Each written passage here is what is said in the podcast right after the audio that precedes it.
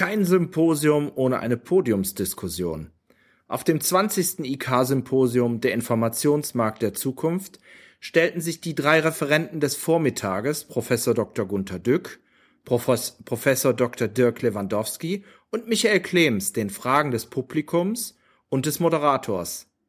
Diese Aufgabe hatte Dr. Raphael Ball, Leiter der Universitätsbibliothek Regensburg. Schalten wir jetzt direkt in die Podiumsdiskussion. Hier am Mikrofon für Sie Michael Klems von infobroker.de. Der Infobroker Podcast. Der Audiokanal von infobroker.de. Start Sequence. Ja, meine sehr geehrten Damen und Herren, liebe Kolleginnen und Kollegen, ich freue mich, dass Sie nach der Mittagspause wieder zu uns gefunden haben. Der Saal ist immer noch voll. Das zeugt davon, dass die Referenten, die hier rechts und links neben mir sitzen, Sie überzeugt haben und Sie sich jetzt auf eine spannende Podiumsdiskussion am Nachmittag äh, freuen. Bevor wir loslegen, darf ich ganz kurz um Einverständnis der Referenten fragen, ob die Podiumsdiskussion aufgezeichnet werden darf. Ist jemand dagegen von Ihnen hier am Tisch? Herr Clems würde das gerne vermarkten. Ver da sind wir schon mitten im Thema drin. Äh, über die Lizenzbedingungen können wir uns ja noch unterhalten, Herr Klebs. Äh, das ist geschickt, wenn wir das im Nachgang machen. Ja, meine Damen und Herren, äh, ich fand, äh, ich äh, darf Sie herzlich begrüßen zu dieser nachmittäglichen Podiumsdiskussion. Die Podiumsdiskussion ist ja überschrieben mit dem Titel Wohin geht die Zukunft des Informationsmarktes und welche Konsequenzen hat es für die Kunden? Das ist eine ganz spannende Frage. Äh, in dieser Frage ist ein Wort, äh, kommt ein Wort vor, das bisher in, der, in den Vorträgen der Referenten noch nicht so ganz oft vorgekommen ist, nämlich das Wort Kunde. Und deshalb würde ich gerne dieses Wort äh, etwas ausarbeiten und auch thematisch mit den Referenten hier im Streitgespräch diskutieren. Ein kurzer technischer Hinweis, bevor wir in die Inhalte einsteigen, möchte ich Ihnen noch geben. Ihnen wurde jeweils nach dem Vortrag versprochen, Fragen bitte während der Podiumsdiskussion. Sie haben sicherlich viele Fragen, viele sind vielleicht auch entstanden. Das ist nicht vergessen worden, das wird äh, kommen. Das heißt, Ihre Zeit ist bald da. Sie dürfen bald Fragen stellen. Twittern ich, gleich. Äh, machen wir gleich online, genau. Sie twittern das. Äh, wir äh, machen eine kleine Warm-up-Runde mit ein, eins, zwei Fragen an die Referenten und danach haben Sie ausreichend Gelegenheit, Ihre Fragen, die Sie auch während der Vorträge für die oder an die Vorträge und an die Vortragenden haben, hier vorzustellen.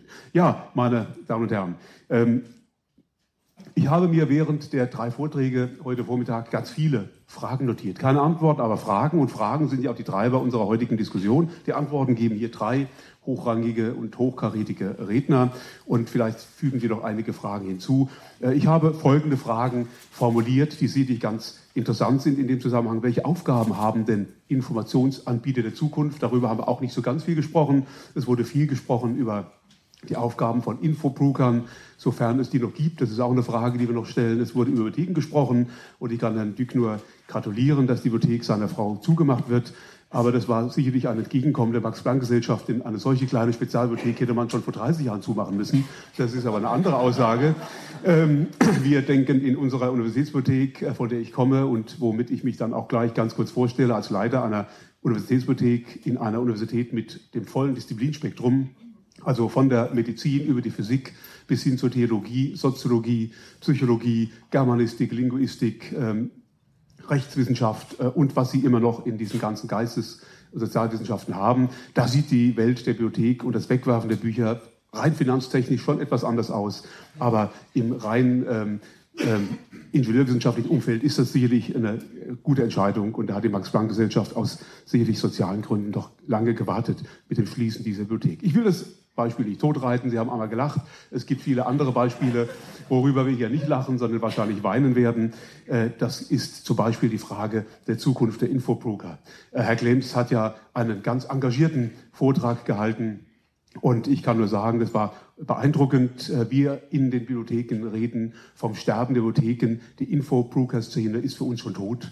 Die ist schon seit 30 Jahren tot. Und deshalb habe ich das Gefühl, Herr Klems feuert sozusagen das letzte Feuerwerk ab äh, einer, äh, einer Berufsgruppe, die ganz offensichtlich nicht mehr gebraucht wird. Ähm, Herr Dück hat es ja in seinem Vortrag auch klar gemacht. Herr Lamandowski hat die technischen Rahmenbedingungen für die Suchmaschinen geklärt. Und wir werden natürlich heute die Frage stellen müssen, braucht es diesen Informationsprofi tatsächlich noch? Oder aber, und wir haben heute schon in der Diskussion bzw. in den Vorträgen gehört, die äh, Frontstellung zwischen äh, Google-like und anwenderorientiert. Herr Klemm sagte, mein Gott, das ist ja alles anwenderorientiert. Ja, wofür soll es denn sonst sein?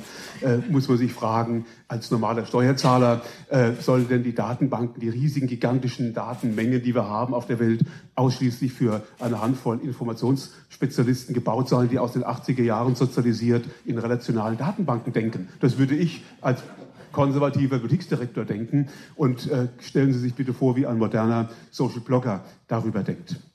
Diese Fragen äh, sind natürlich heute aufgekommen. Es ist die Frage aufgekommen, welcher Informationsbedarf soll denn künftig vom Informationsmarkt gedeckt werden? Das ist eine hochinteressante Frage, die wir stellen müssen. Welcher Informationsbedarf besteht denn eigentlich?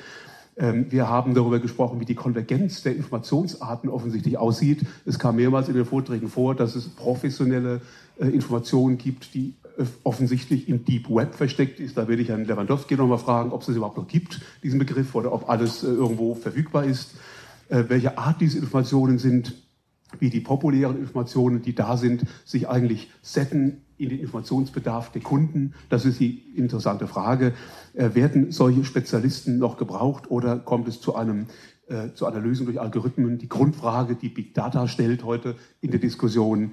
Äh, andere Fragen, äh, ist das vielleicht sogar eine Demokratisierung des Informationsmarktes, dass wir sagen, hoppla, es ist ja doch offensichtlich ausreichend. Ähm, wie sieht es aus mit der Automatisierung in der Informationsbranche? Äh, wie sieht der ganze Prozess aus? Wie werden Daten heute erstellt? Ist es noch so, dass Leute äh, Daten analysieren, intellektuell beschreiben, äh, als Exzerpt in eine Datenbank packen und diese Daten dann teuer verkauft werden. Das haben wir seit 30 Jahren gemacht. Oder werden Daten heute nicht in einer ganz anderen Weise generiert und können dann auch wieder in einer ganz anderen Weise prozessiert und verwendet werden? Müssen wir womöglich auf die Detailtreue und die Sauberkeit von Daten, auf die 100% Sauberkeit von Daten, die insbesondere auch Bibliothekare so sehr liebend verzichten, weil wir dafür eine riesige Menge an Daten haben, die vielleicht etwas unsauberer sind. Das Ergebnis aber immer noch stimmt. Das sind ganz wichtige Fragen, die sich rund um, diese, um dieses Thema äh, äh, äh, ranken und zuletzt natürlich auch die Frage der Bezahlung der Daten. Soll alles kostenlos sein? Was erwartet der Markt? Wer bezahlt am Ende die äh, äh Zeche? There is no thing such a free lunch, äh, lunch. Das wissen Sie alles. Es gibt nichts umsonst irgendwo kommen, muss, müssen die Daten bezahlt werden. Und die Frage ist natürlich auch, bezahlt man für die Information oder bezahlt man künftig vielleicht sogar für die Informationaufbereitung, dass die Informationen vielleicht zwar komplex verfügbar, aber nicht nutzbar sind und die Aufbereitung Geld kostet. Sie sehen, es gibt eine ganze Reihe von Fragen, die sich hier anschließen und ich würde gerne mit einer ersten Frage beginnen an den Klems. Sie haben den Vortrag gehalten und haben für die Infoszene gesprochen. Sie sprachen immer von uns und von uns und viele Leute, die nicht in dieser sehr engen kleinen Info-Broker-Szene sind, wissen gar nicht, wen sie eigentlich meinen. Gibt es die noch, Herr Klims? Also ich bin fest davon überzeugt, dass es diese Szene gibt und viele wissen gar nicht, dass sie da drin sind. Ja, das sind nämlich zum Beispiel die Mitarbeiter, wo der Chef sagt, sag mal, wer hat eigentlich den Zugang zu dem und dem System? Das sind die, die in der Ecke irgendwo sitzen und dann immer die undankbare Aufgabe haben, du kennst dich doch damit aus, guck doch mal eben kurz nach. Da sind zum Beispiel die, in Anführungszeichen, die vielleicht auch in den offenen Quellen recherchieren, aber gar nicht wissen, dass es bestimmte andere spannende Quellen gibt. Ich nehme mal den Patentbereich, ähm, die also im Espacenet zum Beispiel nach Patentinformationen suchen, aber nicht wissen, dass es die Derwent World Patents Index Datenbank gibt, die eine grandiose Quelle ist.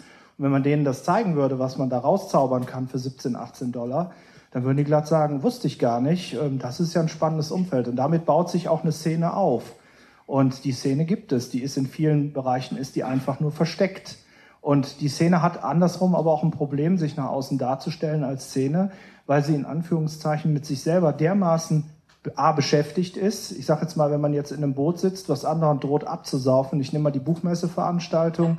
Das kam von den beiden Kollegen von der Unternehmensberatung ziemlich deutlich raus, dass das ein täglicher Kampf ums Überleben ist, dieser Infostelle, dann wird es natürlich schwierig, sich ähm, szenemäßig irgendwie noch draußen zu bewegen, weil da kommen dann wirklich äh, Zeitmanagement-Ansätze rein, wo man sagt, also es tut mir leid, ich opfere den und den Tag nicht mehr für so eine, in Anführungszeichen, Veranstaltung, die mir nichts gibt.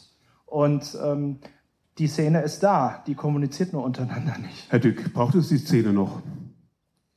Ja, die kommt, äh, ich meine, äh, man muss das vielleicht mal als Unternehmensboss sehen, also von großen Konzernen. Die müssen jetzt äh, jeden Menschen auf den Prüfstand stellen, heißt es. Und insbesondere den Wasserkopf vom Unternehmen, ja, also die da die Verwaltung sind, das wird immer ausgedünnt und man sieht das an der Marketing-Szene, dann wird gefragt, was bringt eigentlich Marketing oder Werbung? Äh, dann sagen sie, ja, das kann man nicht messen. Dann sagen sie, ja, wir gucken, wie viel Friends ihr bei Facebook generiert und Likes und so weiter. Und dann fangen sie an, irgendwie zu drücken, da Likes drücken um ihr Leben, dass sie dem, dem Boss äh, imponieren können. Und im Grunde, im Grunde durch, durch, durch diese ganzen äh, Mechanismen, dass man beweisen soll, äh, dass man eine Existenzberechtigung hat, geht das, wird unter Umständen auch die Qualität schlecht oder man versucht irgendwie so, äh, jetzt im Marketing ist es so, dass man einfach Pop-up-Anzeigen hat. Wenn ich irgendwo was lese, kommt so hoch, like das oder du darfst nicht weiterlesen. So, ja. Und äh, diese Market Intelligence oder wie es immer im Unternehmen, wie immer es das heißt, oder die Informationsleute, äh, die müssen langsam dann auch mal sagen, wozu bezahle ich euch oder so. Und dann muss man das irgendwo langsam mehr aufschreiben und dann wird gesagt, ja, was habt ihr da oder was macht euch besser? Dann sagen sie, haben die, die und die Abos auf Datenbanken. Und dann sagt man, braucht man die oder wie oft macht man das? Und dann kommt man langsam in so einen Rechtfertigungszwang. Und das drückt natürlich so mit der Zeit immer mehr drauf. Aber das ist doch genau die entscheidende Frage. Wozu braucht es die denn noch? Können Sie einen entscheidenden Beitrag zum Unternehmensgewinn nachweisen oder nicht? Das ist die Frage, die wir uns alle stellen. Nee, nee, ich bin, ich bin ja, ich bin ja Produktion so hauptberuflich Innovator, so, so immer gewesen. Und da fragen sie auch, was bringt das? Und dann sage ich, Leute, wir, es ist nicht die Frage, was eine Innovation bringt, sondern äh, wenn man die Innovation nicht macht, sind wir einfach tot. Und das will das Unternehmen nicht so haben. Also sie möchten gerne, dass ich jetzt Geld verdiene mit der Innovation. Und dann haben wir eine lange Diskussion, ob man äh, dass man gewisse Dinge, äh, insbesondere wenn sie auf die Zukunft beziehen, nicht so richtig messen kann. Das wollen die aber. Das heißt, das heißt, äh, unter Umständen gibt es sehr berechtigte Stellen in, im Unternehmen, also sowas wie die Innovatoren, Change Manager, Marketing, Werbung. Ja, ich meine, so Red Bull verdient einfach eine Milliarde durch einfach so einen Spruch, Red Bull verleiht Flügel, sonst wären die nichts. Da kann man nicht vorher, vorher sagen, äh, wenn du den Spruch rauskriegst, kriegen wir dann auch eine Milliarde oder so. Das, das muss man irgendwie hinkriegen. Und diese, alle diese, alle mehr Künstlerberufe, kann man nicht so gut messen, aber sie werden gemessen, weil die BWLer da zugreifen. Also die sind so mein natürlicher Feind immer, äh, weil, also, weil, weil die immer zu analytisch Zahlen haben wollen, wie viel sich das lohnt. Und äh, man hat dann immer ein hartes Brot. Man muss im Grunde eine Vereinigung bilden mit allen den nicht messbaren Kräften im Unternehmen und den Leuten klar machen, dass äh, diese künstlerischen Sachen eben nicht messbar sind. Und dass Firmen untergehen, die dann sozusagen alles messbar machen, dann hat man so eine Fabrikationsstraße bei Ford. Und dann hinterher sagen sie, äh, wir können jetzt kein drittes Werk bauen, weil sich das im SAP nicht abbilden lässt. Ja, so. Okay.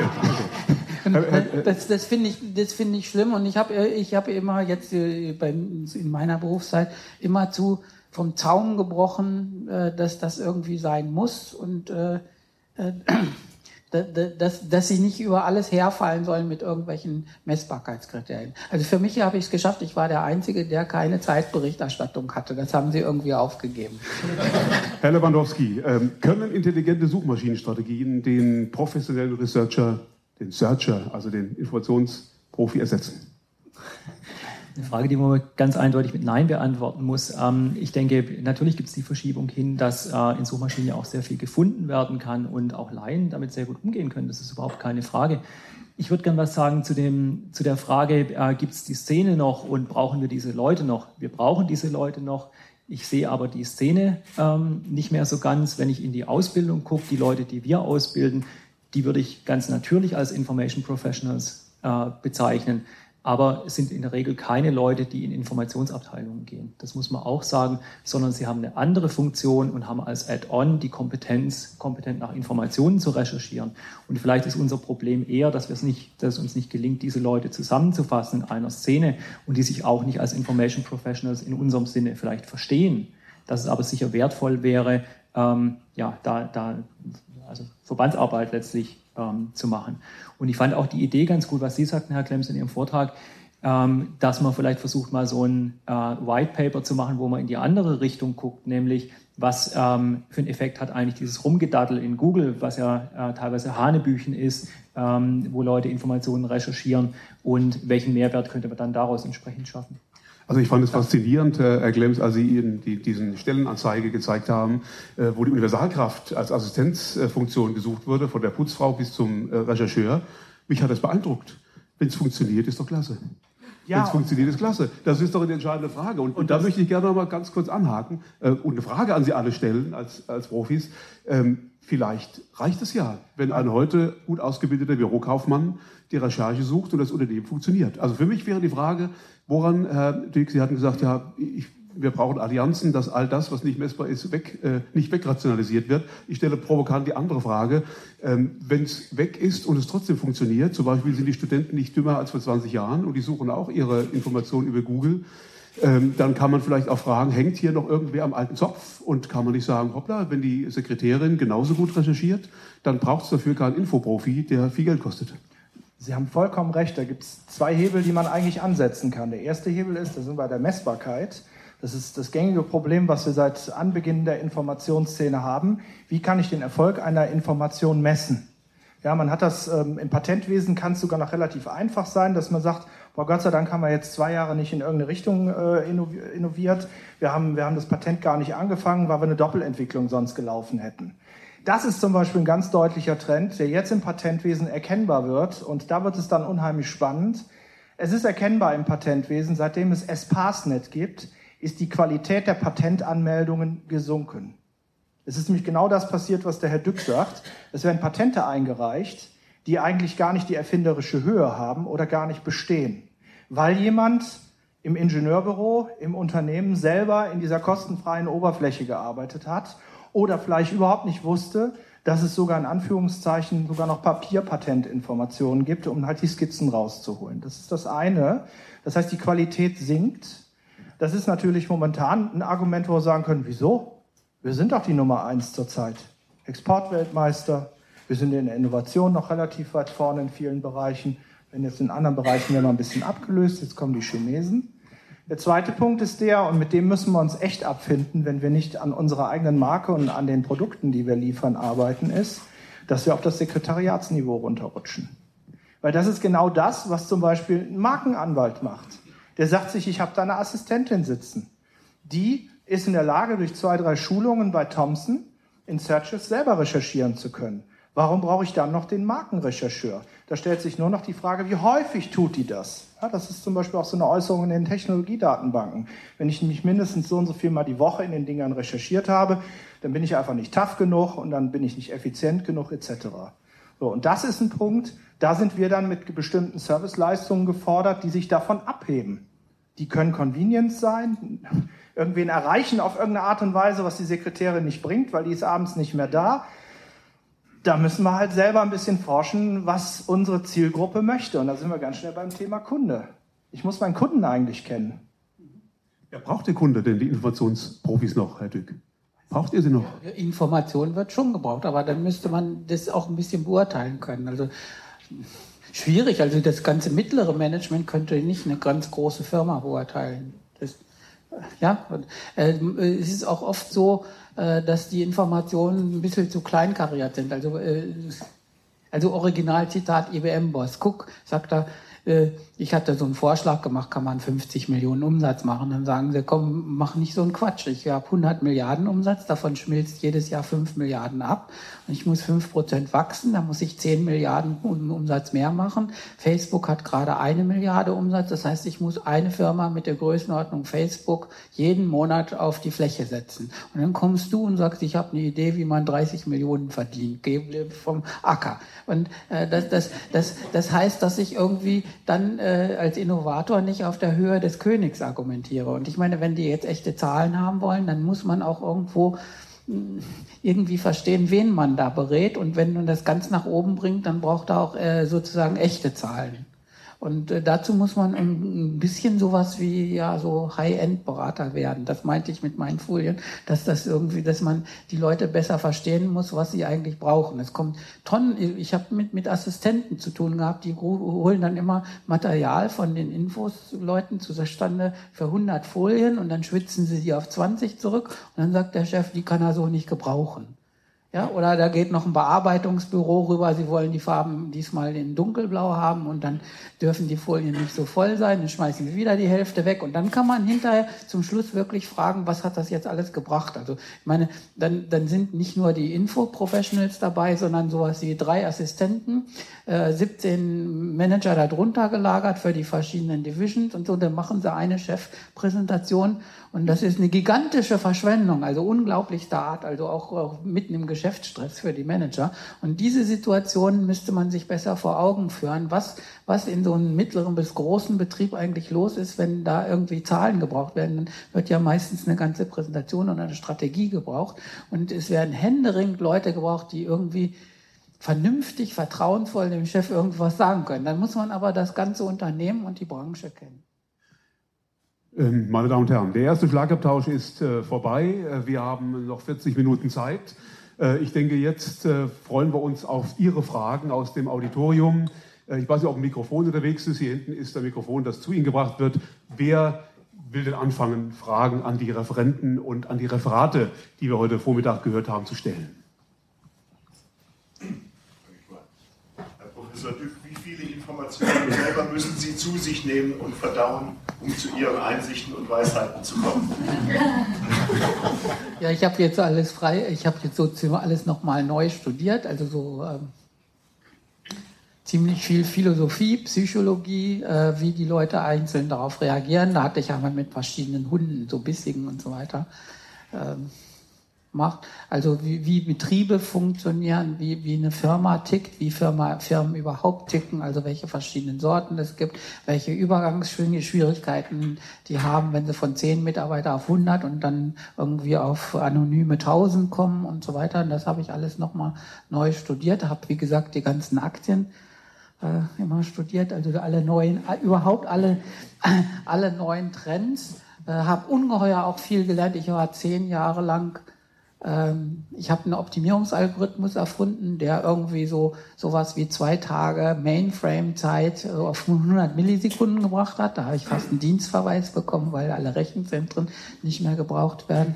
Und äh, da haben wir dann sowas wie Fahrpläne von der Lufthansa, äh, äh Stahlwerkspläne von Hösch und so weiter optimiert und zehn Prozent besser gemacht. Und dann bin ich zehn Jahre durch alle alle Betriebe durchgetravelt und habe die Arbeiter gefragt, was man jetzt genau optimieren muss, dass es im Computer zu fressen geht. Also richtig so ja, ich habe äh, Risk Management erfunden für Banken 1990, bin hier aus allen Hochhäusern rausgeflogen, weil sie gesagt haben, Risiko sehen wir nicht, ja, und, und so weiter. Und, und äh, äh ich bin, äh, damals war das noch nicht modern, das haben sie erst, die Banker haben sie erst verstanden, als diese äh, die Nobelpreise 92 für, für Black Scholes und Option Pricing und so kam.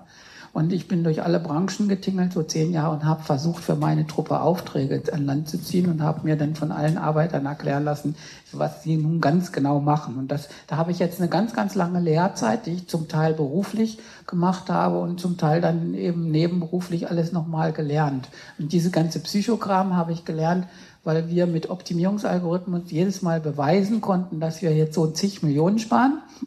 Und die Leute machten das nicht mit. Und ich habe auch überlegt, warum die mich rausschmeißen, wenn ich Risikomanagement auf Computern anbiete. 1990, warum machen die das?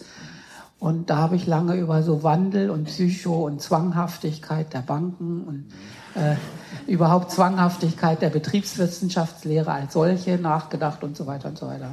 Ja, also das ist Lernen und Denken, nicht so sehr Informationen konsumieren, was Sie machen. Hm?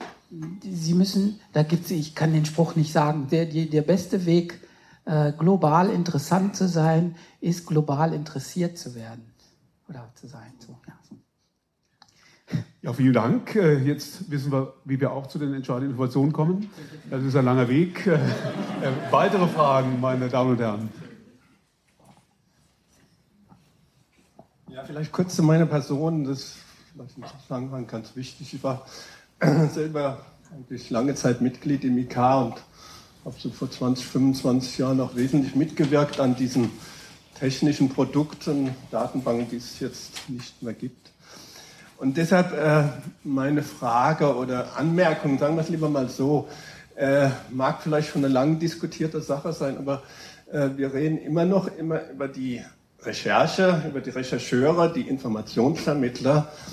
Aber es kann ja, die Dienstleistungen können ja auch anders sein. Das heißt, in den einzelnen Häusern, dass äh, die Informationseinrichtungen eben Plattformen erstellen, indem sie äh, äh, nutzerorientiert oder ihre Kunden orientiert in den Häusern Dienste von Genius und anderen anbieten.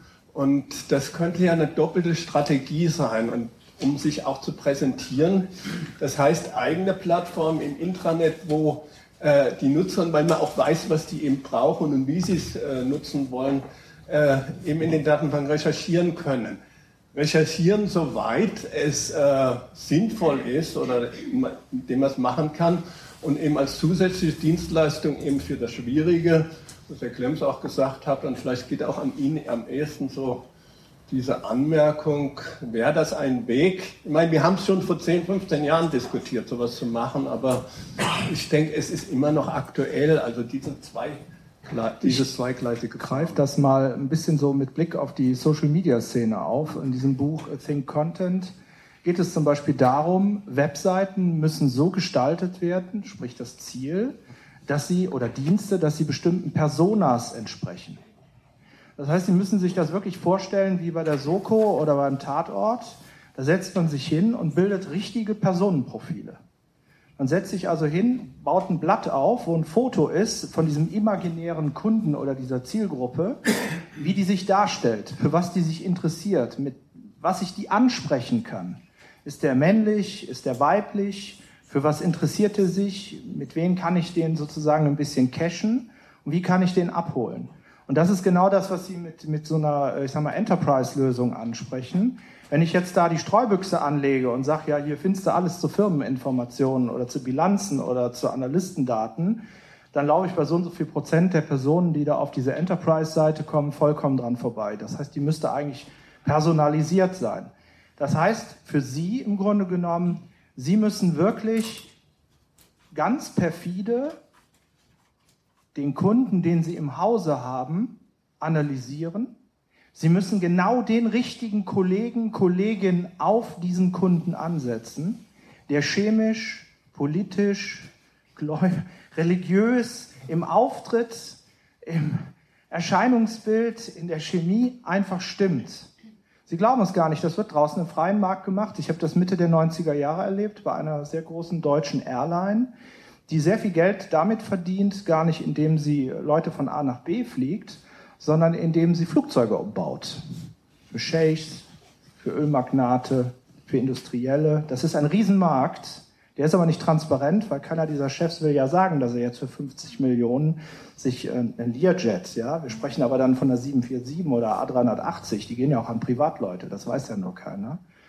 Und der Vertrieb dort ist dermaßen strategisch angesetzt, wer kann Golf spielen? Wo treffen wir den? Auf welcher Insel? Malediven. Wo fliegen wir den hin, damit er sich wohlfühlt? Da geht es um Verträge, da kommen uns die Tränen. Und das, das ist genau das, wo ich mich als interne stelle. Ich sag mal, Sie sind ja nun wirklich in so einem, in so einem Stromberg-Film mittendrin, ja? Ja, Sie haben ja da mit Vorständen zu kämpfen, mit denen Sie vielleicht nicht klarkommen. Und wenn ich als Abteilungsleiter feststelle, das passt irgendwie nicht, dann muss ich jemand anders auf den ansetzen, damit einfach die Schnittstelle nicht kaputt geht, weil der sägt mich eventuell nachher ab oder ich verliere diesen potenziellen Kunden. Ja, um das noch kurz auszuführen, wir gehen zum Beispiel am Telefon wirklich den Weg, auch wenn es nur um eine 20 Euro Handelsregisterinformation geht, dass ich mich länger mit den Kunden teilweise unterhalte. Ich möchte einfach rausfinden, wofür braucht er das? Um dem vielleicht im Nachgang sogar noch was anderes empfehlen zu können, zu sagen, da sind Sie völlig falsch, das reicht Ihnen überhaupt gar nicht. Sie brauchen noch die und die Daten. Oder haben Sie das und das mal nachgeguckt? Ja?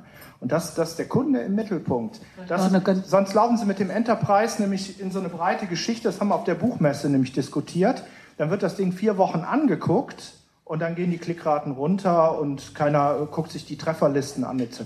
Also Sie müssen die erste Frage stellen. Also ich, ich bin jetzt Vicepräsident irgendwas für Informationen und sage, ich möchte so einen Dienst haben. Und dann müssen Sie die sauren Gesichter von diesen 30, die um Sie rumsitzen, mal sehen. Und dann sagen Sie, wie viel kostet das? Sagt mal irgendeine Zahl. Dann sagen Sie, das zahle ich nicht. Also ich meine, Sie müssen ja irgendwie die Genehmigung von der ganzen Geschäftsleitung der Erweiterten haben. Und dann sagt, braucht einer das und dann, wenn das nicht gut vorbereitet ist, versenkt das sofort. Also weil, weil das Quartalsergebnis dann in die Knie geht. Die zweite Stufe ist, dass man so Datenbanken dann doch, wenn man einen findet, der das echt haben will, am besten der Chef, dann bildet man so eine Datenbank ab. Und dann kommt die zweite Stufe, dass keiner da reinguckt oder es ist auch noch zu wenig drin. Dann, also es ist erst zu wenig drin, dann guckt keiner rein, dann sagen sie, es lohnt sich nicht. Äh, als nächste Stufe habe ich mehrfach erlebt, ich bin jetzt schon ziemlich alt, dann sagen sie, ich zwinge euch da rein zu gucken, so richtig böse. Dann sagen die anderen, es steht aber nichts drin. Dann sage ich, ich zwinge euch was reinzustellen. Und dann muss jede Abteilung drei Seiten reinstellen, dann steht nur Mist drin. Und dann sagen sie, jetzt will mal keiner mehr reingucken und dann fangen an von der Infoabteilung dann selber zu klicken, so wie Likes oder sowas. Und dann gibt es so eine lange Agonie und im Grunde muss man so einen finden, der das so ganz langatmig mit viel, viel Liebe äh, so auf die Dauer hinkriegt. Und äh, was ich habe ja auch Wikipedia bei IBM eingeführt. Das gibt es auch als kommerzielle Version zu kaufen in Regensburg. Blue Spice. Es ist eine ganze Firma rausgekommen, die das liefert. Also ich habe so ein ursprüngliches Projekt gemacht. Aber Sie, wir kaufen uns jetzt nichts. Ist ja umsonst. Und und äh, praktisch, ich, wir haben nur was richtig gemacht, was in jedem Lehrbuch steht. Wenn Sie sowas wie äh, Wissen in einem Unternehmen haben, dann müssen Sie sowas wie einen Vereinspräsidenten haben, so als Knowledge Meister, der das mit Liebe pflegt. Also das geht nicht mit so einem System und einer Datenbank, sondern es muss irgendein richtig toller Mensch sein, der im, im Grunde in der ganzen Firma anerkannt ist und dem man einfach so wie ein Orakel fragt. Und wenn Sie das ohne den versuchen, können Sie gleich beerdigen. Herr Dück, äh, ganz kurz, Sie dürfen gleich, Herr Glems. Äh, das, als bayerischer Landesbeamter im öffentlichen Dienst hatte ich mir Marktwirtschaft ganz anders vorgestellt, auch in der Informationsbranche. Äh, die Methoden sind ja ganz ungewöhnlich, die Sie vorgeschlagen haben. Hier gibt es noch eine Antwort von Herrn Glems, eine kurze auf die Frage ähm, eines... Auf der Buchmesseveranstaltung ähm, Steilvorlagen hatten wir genau das Thema mit einem Referat. Das ist als Podcast bei uns auf der Seite zu hören. Da geht es genau um die Einführung von so einem Enterprise 2.0 und warum es scheitern kann. Das gibt genau die Antwort auf Ihre Frage. Vielen Dank. Gibt es weitere Fragen aus dem Auditorium an die Referenten? Das ist aktuell nicht der Fall. Das heißt nicht, dass Sie nicht weiter fragen dürfen. Dann würde ich gerne die Diskussion hier vorne an dieser Stelle weiter voranbringen. Herr Lewandowski, ähm, ich hatte vorhin schon angedeutet, die Frage nach der Konvergenz der Daten und der Datenqualität. Das scheint ja so zu sein, dass es offensichtlich das klassische Deep Web klar getrennt von den öffentlichen Daten nicht mehr gibt. Früher war die Welt einfacher. Die Spielwiese mit Suchmaschinen zu erschlagen, das war äh, äh, der Spaß in der Mittagspause und die wirklich validen Daten bekam man über die Informationsprofis oder vielleicht noch über die Bibliothekare, die Zugang hatten zu den Informationsdatenbanken, die Geld in die Hand nehmen konnten, um diese Zugänge zu bezahlen und die das Know-how hatten, auf diese Daten zuzugreifen und sie so zu nutzen, wie es der Kunde gebraucht hat. Gibt es diese Welt noch oder verschwimmt nicht diese Welt zwischen den äh, wertvollen Daten und den äh, riesigen äh, banalen Datenmengen? In gewisser Weise ja. Also vielleicht, um ein bisschen weiter auszuholen, diese Deep Web-Problematik. Ähm, das wurde ja sehr gehypt, so vor zehn Jahren, dass man gesagt hat, ähm, 500 mal so viele Informationen sind im Deep Web wie in den Suchmaschinen. Jetzt hat sich in ganz unterschiedlichen Bereichen was getan. Und das eine ist eben, was ich vorhin berichtet habe, die Öffnung der Datenbanken, die sicher weit vorangeschritten ist, ähm, sodass wesentlich mehr Informationen einfach über die allgemeinen Suchmaschinen verfügbar sind. Die Gesamtdatenmenge im Web ist gestiegen und was man nicht vergessen darf, auch die Datenmenge außerhalb ist explosionsartig gestiegen. Die Frage ist aber, um welche Informationen oder welche Art von Daten geht es da überhaupt? Wir haben mal so eine Kritik gemacht an dem damaligen ähm, Aufsatz von dem Michael Bergman zum Thema Deep Web. Ähm, und da sind ja Quellen auch berücksichtigt gewesen für diese Hochrechnung. Satellitendaten, wo permanent Satellitenfotos gemacht werden und die werden in der Datenbank verfügbar gemacht. Da kann man sich jetzt fragen, klar ist das ein riesen, eine riesen Datenmenge, ein riesen Datenproblem, aber ist es für uns, für Recherchezwecke eigentlich ein Problem? Und ich habe keine Antwort direkt darauf. Ähm, da haben sich die Verhältnisse sicher weit verändert.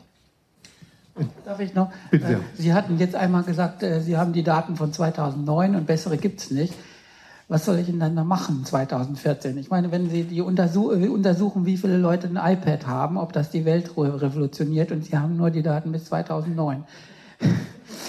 Verstehen Sie? Und dann würde ich sagen, dann nimmt man jede dreckigen Daten, die man finden kann, einfach, dass einer. Es spielt in dem Fall keine Rolle, also weil ähm, die Daten sind illustrierend in ja. diesem Fall. Ja. Also ich würde Ihnen recht geben, wenn es jetzt wirklich um Sachen gehen würde, wo ich eine Entscheidung darauf treffe. Wenn die Aussage ist, die ich damit treffen möchte, es handelt sich einfach um eine riesige Menge von Suchanfragen, dann ist es letztlich egal, ob es 2000 pro Sekunde oder 5000 pro Sekunde sind. Aber so eine spannende Frage. Wir sind mitten im Thema. Saubere und schmutzige Daten. Wie, wie, wie wertvoll sind denn schmutzige Daten, Herr Dirk? Sie sagen, nehmen wir lieber alles, Hauptsache riesige Mengen, kriegen wir auch ein relevantes Ergebnis oder ich will es noch ein bisschen... Weil ich gucke äh, jetzt manchmal bei Google Trends einfach so ein paar Wörter ab, so wie, wie das sich so entwickelt, ja, so. Äh, da, da, kann man viel sehen. Also wie, wie, wie viele Leute klicken da drauf? Dann kann ich ja, ich habe das mal so eine Zeit lang gemacht für neue Geschäftsgebiete der IBM die habe ich auch ganz sauber rausgekriegt. Also historisch, mein Chef hat sie mir um die Ohren gehauen und hat gesagt, das darf man aber nicht. Das haben wir noch bei Alta Vista gemacht. Also jeden Morgen die neuen Geschäftsgebiete der IBM, also äh, Business Intelligence, Market Intelligence, äh, Enterprise Application Integration, Customer Relationship Management und so, jeden Morgen eingegeben und eine Kurve gezeigt. Die stieg dann an. Und dann habe ich gesagt, jetzt ist aber frei, müsst ihr was tun. Und dann sagen sie, das ist nicht zulässig. Dann muss das der von Market Intelligence, ihr muss irgendwelche Pie-Charts holen. Da habe ich gesagt, ihr seid alle wahnsinnig geworden. Dann haben wir so richtig Streitigkeiten gehabt. Und ich denke, dass man vielleicht durch so Trickserei, also wenn man richtig nah dran bleibt, so mit echtem Interesse, vielleicht noch Methoden findet, wie man an die echten äh, Informationen rankommt. Das würde ich alles noch nebenbei probieren. Also aber Sie würden, Herr Clemens, auch noch die professionellen Datenbanken, für die man richtig Geld in die Hand nehmen muss, für Lizenzen benötigen? Oder reicht das, wenn man äh, eine Suche aller Herr äh, Professor Dück macht? Also momentan ist es so, für viele Anwender draußen funktioniert das so. Punkt. Das ist so. Gehen Sie mal in die großen deutschen Werbeagenturen, wenn die irgendwelche Pitches vorbereiten.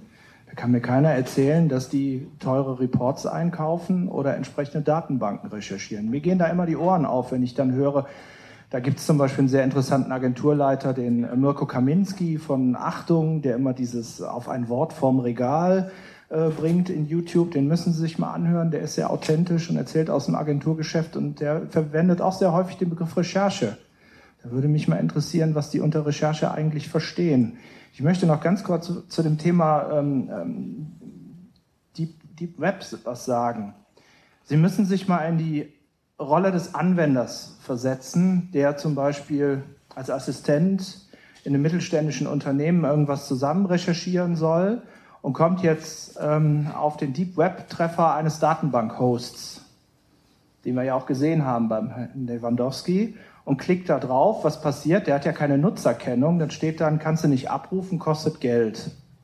Das ist böse. Das ist ja böse, weil ähm, Presse ist doch kostenlos im Internet. Das ist so das allgemeine Verständnis der Anwender draußen. Also geht die Sucherei weiter. Damit habe ich im Grunde genommen ein Riesenproblem ich habe immer noch nicht dieses, was bringt mir das eigentlich, wenn ich jetzt diesen Artikel abrufe, an Vorteil. Qualität, die Quelle ist cool, die ist gut recherchiert, die haben eine saubere Redaktion und ich, bin, ich komme sofort zum Ergebnis. Das ist ein Riesenproblem, was wir bei den Datenbankhosts generell haben mit diesem, kann ich es nicht vorher lesen und dann bezahle ich? Ja? ja, ist doch so. Wer von uns hat denn nicht schon für drei, vier, fünf Dollar oder sonst was einen Datensatz abgerufen und hat gesagt, ach du große Neue, das war jetzt aber wirklich ein Griff daneben. Ja, ist einfach so. Wir haben dann so ein bisschen die Erfahrung vielleicht, dass wir zum Beispiel sehen, wie hoch ist die Zeichenzahl. Ja, das gibt Anwender, die sehen das nicht. Die klicken dann drauf, dann haben die einen 80-Zeichen-Artikel für 3,48 Euro gekauft. Da kommt Freude auf. Und das ist eben der Punkt, wo wir nicht, nicht kommunizieren draußen. Ja, wir kriegen das zurzeit nicht rübergebracht. Da gehören wir zum Beispiel auch in die Ausbildungsstätten wieder rein, wo das, wo das Management geschult wird.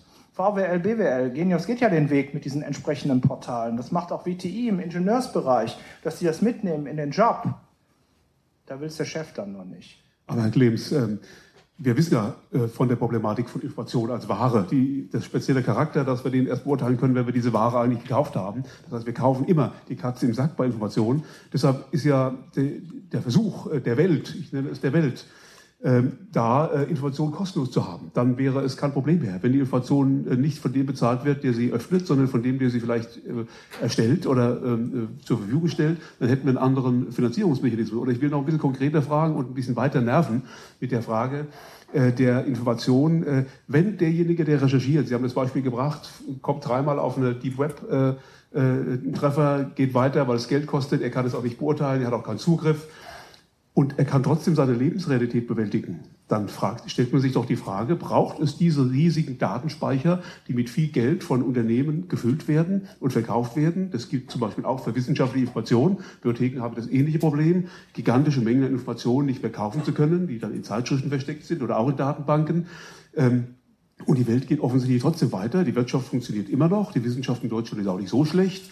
Äh, obwohl viele, viele Leute genauso vorgehen, wie sie sagen. Sie ignorieren diese Bezahlinformationen und erwarten relevante Informationen kostenlos. Und offensichtlich genügt es für einen großen Teil der Leute, diese Informationen kostenlos ähm, zu benutzen. Also wir werden uns damit anfreunden müssen, dass die Datenbank-Hosts irgendwann mal enorm unter Druck stehen, weil die entsprechenden Anbieter, das erleben wir bei den Firmeninformationen, in die Dezentralisierung gehen. Das haben wir schon erlebt, als damals die Internetklamotte losging mit dem Web. Da war Hoppenstädte einer der ersten, der ausgestiegen ist aus den Datenbank-Hosts und gesagt hat, jetzt drehe ich mein eigenes Ding. Gucken Sie sich mal an, was Dun Bradstreet und die anderen alle treiben. Jetzt gerade Nägelnagelneu, Kreditreform, wie heißt das Ding? Boni, Boni Finder? Boniversum. Ja, Boniversum. Wunderbare Geschichte an die Schufa angelegt, ja, dass ich jetzt meine eigene Bonität da nochmal abrufen kann ja, wäre cool, wenn ich da noch Pressedatenbanken und sonst wo über mich abrufen könnte, wenn ich doch ein Promi bin. Ja, wo stehe ich in den Medien drin? Und das sind Dinge, da werden die Hosts enorm unter Druck kommen, weil vielleicht auch die Medienhäuser irgendwann mal feststellen, erwarten ja alle auf das Micropayment, wenn man da auf einmal für, für kleines Geld irgendwelche Artikel abrufen kann und das wird kommen. Das kommt nämlich über die mobilen Endgeräte. Ja, die Zeitung wird im Web so nicht mit äh, laufen, die Online-Redaktion, wie wir sie jetzt kennen, sondern die läuft dann über Tablets etc.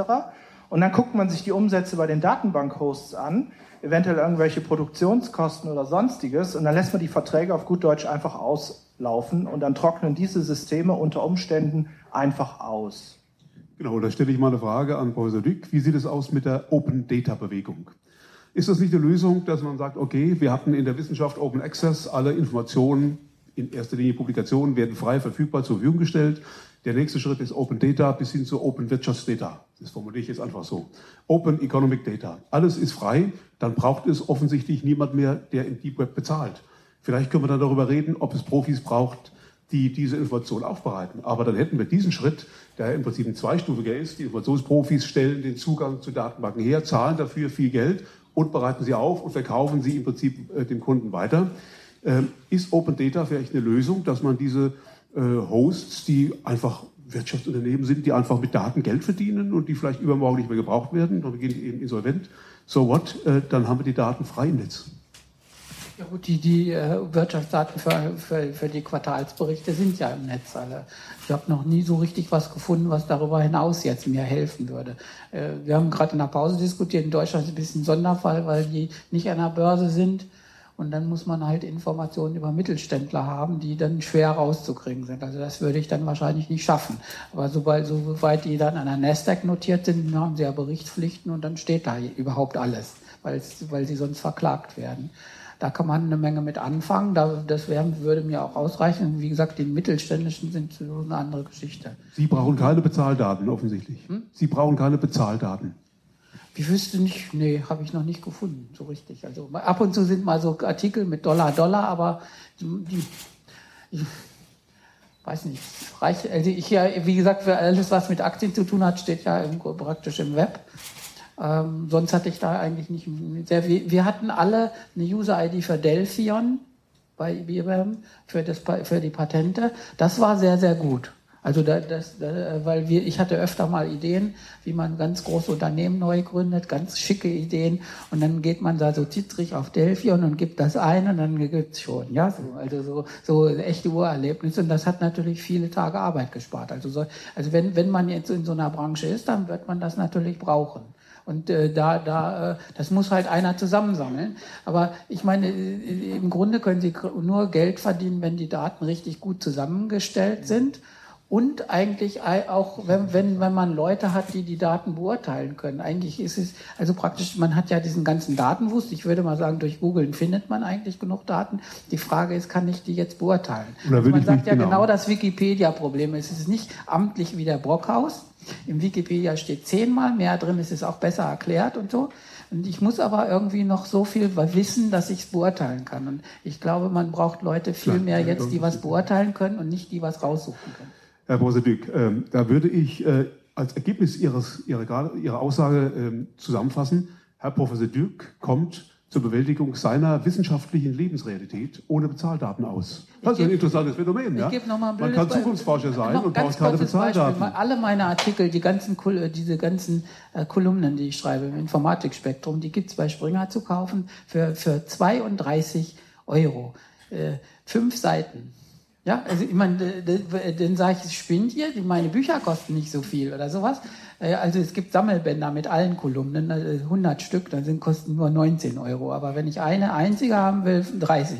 Und irgendwie hat man so den Eindruck, da äh, das stimmt irgendwas nicht. Und für mich als Nutzer, so als Privatmensch, ist es völlig inkonsistent, was das bedeutet. Und ich kann mir vorstellen, das ist eine Abwehrschlacht. Die wollen es eigentlich gar nicht verkaufen. Die haben da vielleicht auch nur einen Werkstudent sitzen, der irgendwie ein PDF versteht. Ich weiß es nicht.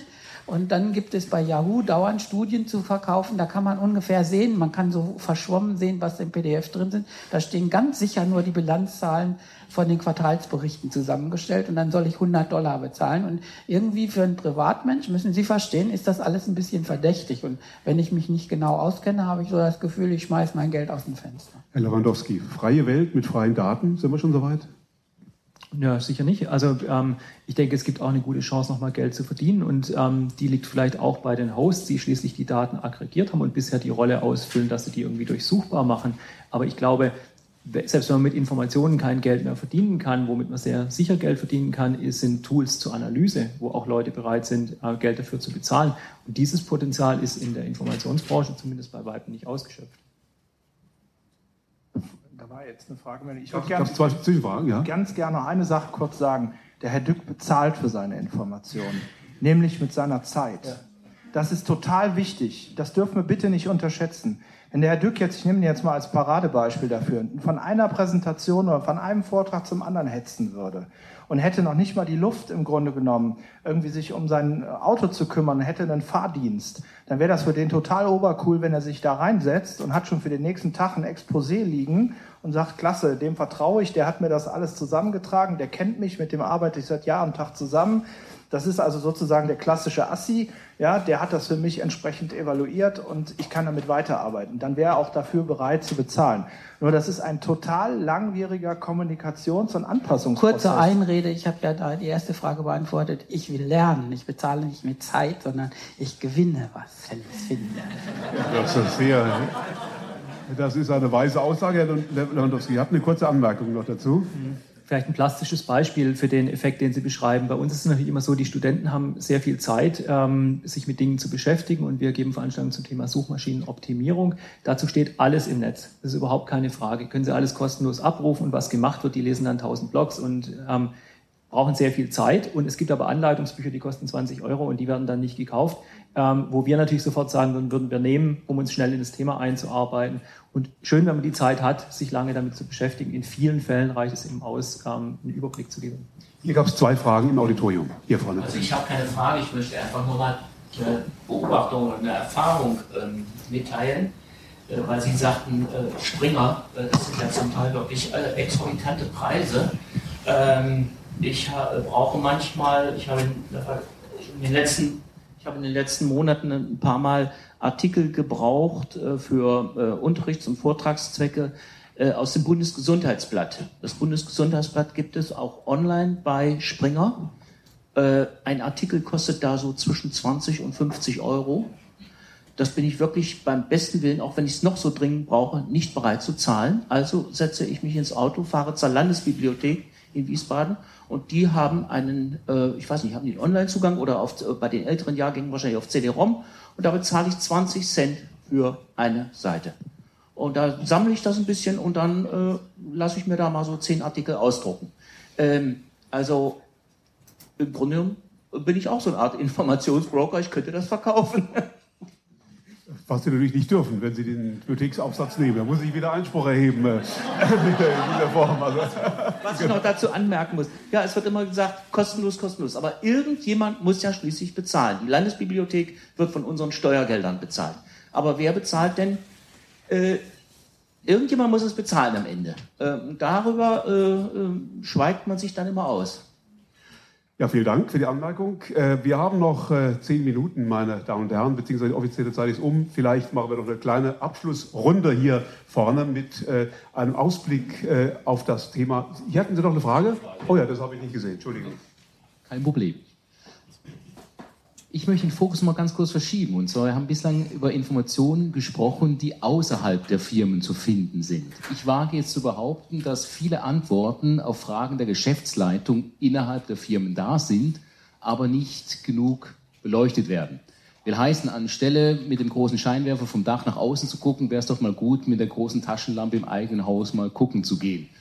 Ähm, wie sehen das hier die Referenten? Was ist da so ein Trend? Wie kann man das brechen? Weil die meisten Firmen haben natürlich da sofort ihre Silos, die IT macht zu, da haben wir das Data Warehouse, die sagen, ja, da dürft ihr nicht reingucken, das ist unsere Sache. Und die Informationsspezialisten sind meistens diejenigen, die vor der Türe dann stehen. Vielleicht mit der Taschenlampe und einem guten Willen, aber sie haben den Schlüssel nicht, um die Türe aufzumachen.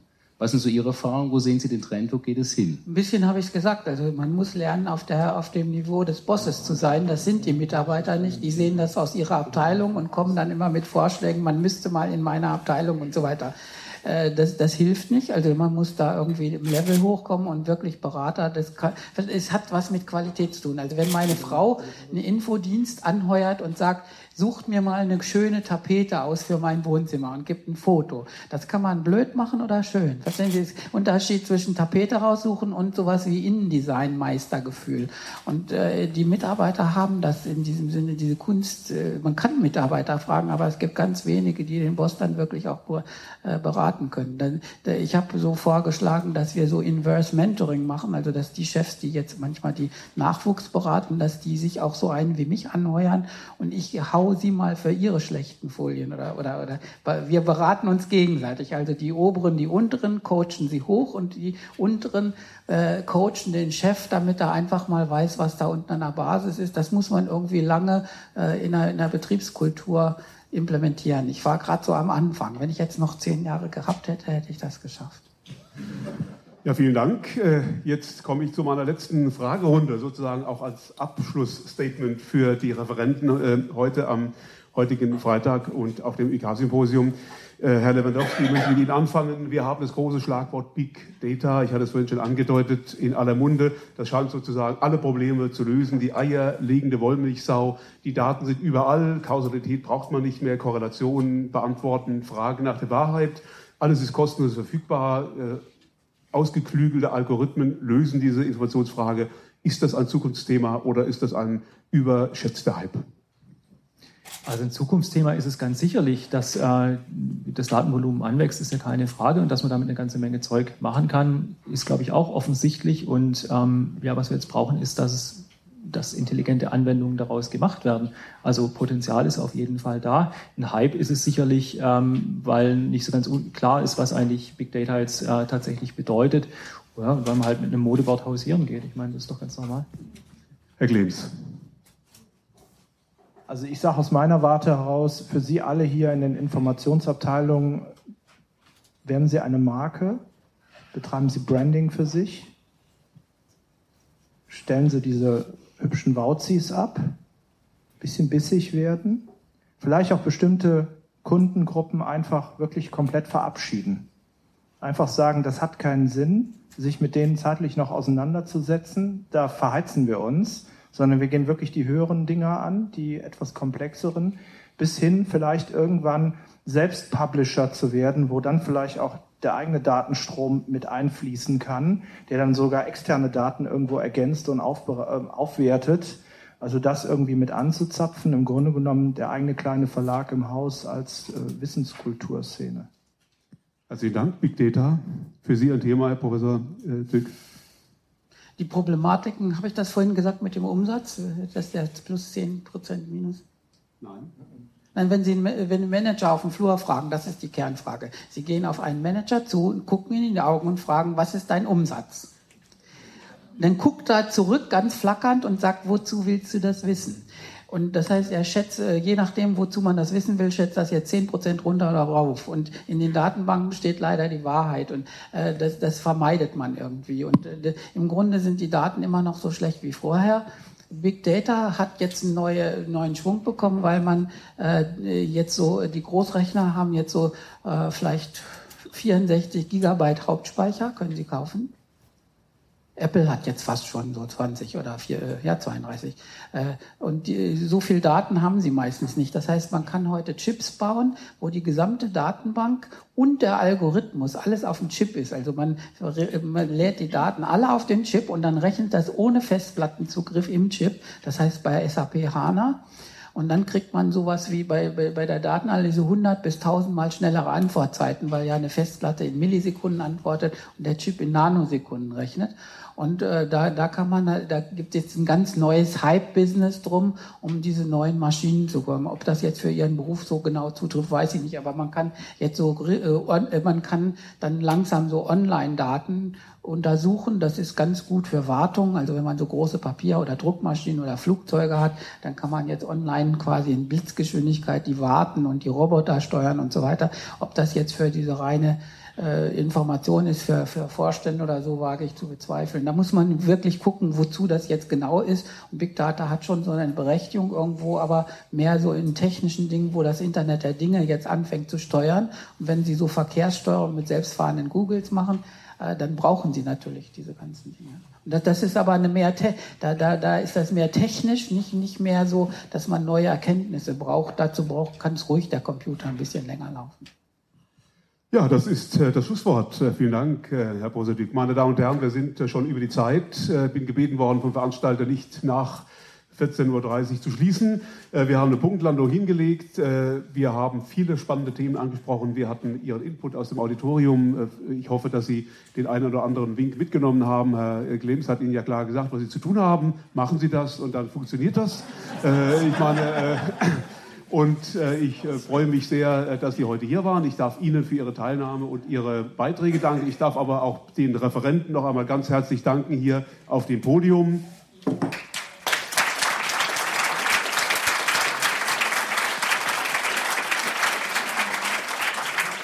Und ich übergebe jetzt das Wort an Herrn Lauber zum Schlusswort durch den IK. Danke sehr. Ja, vielen Dank. Ich möchte es auch gar nicht lang machen. Ich werde Sie nicht länger festhalten. Meinen lieben Dank an unsere Referenten heute, an Sie, Herrn Dr. Ball, als grandiosen Moderator unseres Podiums zum Schluss. Sie waren die Stars heute. Ich muss sagen, ich bin sehr glücklich, denn ähm, ich fand jedenfalls, dass in der Schachtel, die wir heute präsentiert haben, das drin war, was wir vorher draufgeschrieben haben. Ähm, ich fand es eine sehr, sehr gute Veranstaltung. Wenn Sie der gleichen Meinung sind oder der gegenteiligen Meinung, twittern Sie es bitte. Zum Beispiel unter Verwendung des Hashtags, den wir bekannt gegeben haben. Melden Sie es uns, wie auch immer. Wir werden es hoffentlich mitbekommen. Ich sage ganz lieben Dank noch einmal an die Referenten, an den Moderator, an den Gastgeber und wünsche Ihnen eine gute Heimreise, ein schönes Wochenende. Auf Wiedersehen.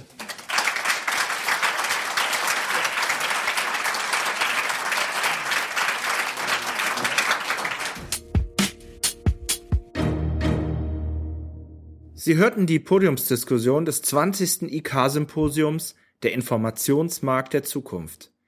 Geleitet wurde die Podiumsdiskussion von Dr. Raphael Ball, Leiter der Universitätsbibliothek Regensburg.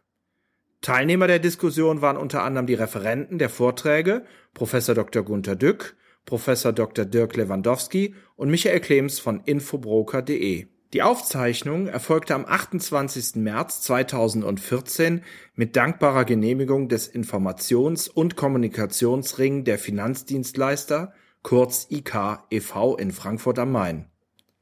Sie haben Anmerkungen zum Referat, der Veranstaltung oder dem Audiomitschnitt? Wir freuen uns über einen Kommentar hier im Podcast. Sie haben Interesse, Ihre Veranstaltung in einem solchen Format wiederzugeben? Sprechen Sie uns an. Wir unterstützen Sie hier gerne. Nutzen Sie die Kontaktseite hier im Podcast oder senden Sie uns eine E-Mail an info@infobroker.de. Danke fürs Zuhören und bis bald, sagt Michael Klems vom infobroker.de Podcast.